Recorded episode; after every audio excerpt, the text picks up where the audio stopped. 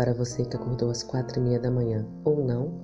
Hoje é domingo, dia 30 de agosto de 2020. O título da nossa lição de hoje é Pequenos Grupos Uma Ideia Divina. Mãos à Bíblia. Leia Gênesis, capítulo 1, versículos 1, 2 e 26. Hebreus, capítulo 1, versículos 1 e 2. E Efésios, capítulo 3, versículos 8 e 9. Como esses versos revelam a unidade da divindade. Não deixe de ler e responder, ok? O Pai, o Filho e o Espírito Santo participaram da criação. Cada um deles teve tarefas diferentes, mas trabalharam em uma união indivisível. O Pai foi o mestre planejador, o arquiteto. Ele executou seus planos por meio de Jesus, o agente da criação em harmonia com o Espírito Santo.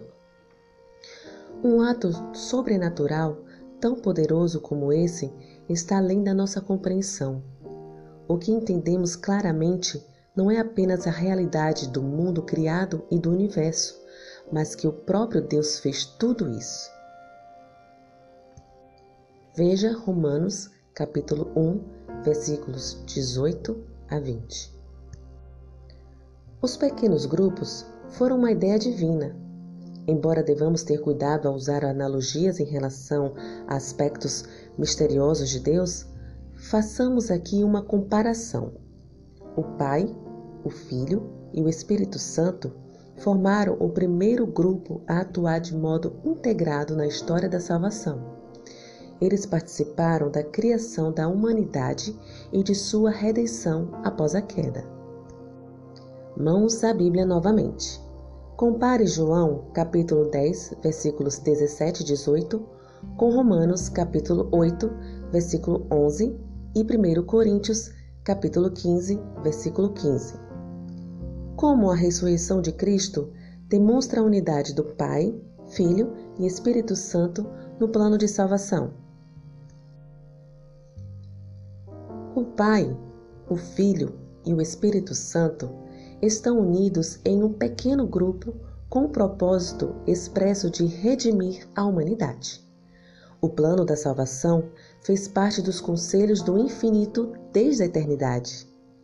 Não há nada mais importante para Deus que salvar o maior número possível de pessoas. 1 Timóteo, capítulo 2, versículo 4 e 2 Pedro, capítulo 3, versículo 9.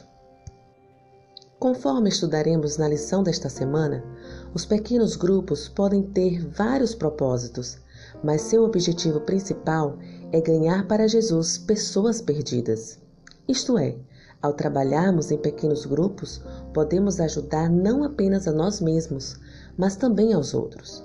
Ou seja, o objetivo supremo dos pequenos grupos deve ser ganhar pessoas. A unidade de Deus é um mistério. Podemos então confiar no que não entendemos completamente? Por que esse princípio é tão importante para o cristão quando se trata da fé? Finalizo nossa lição de hoje com esta reflexão. Que o Senhor te abençoe. Um bom dia.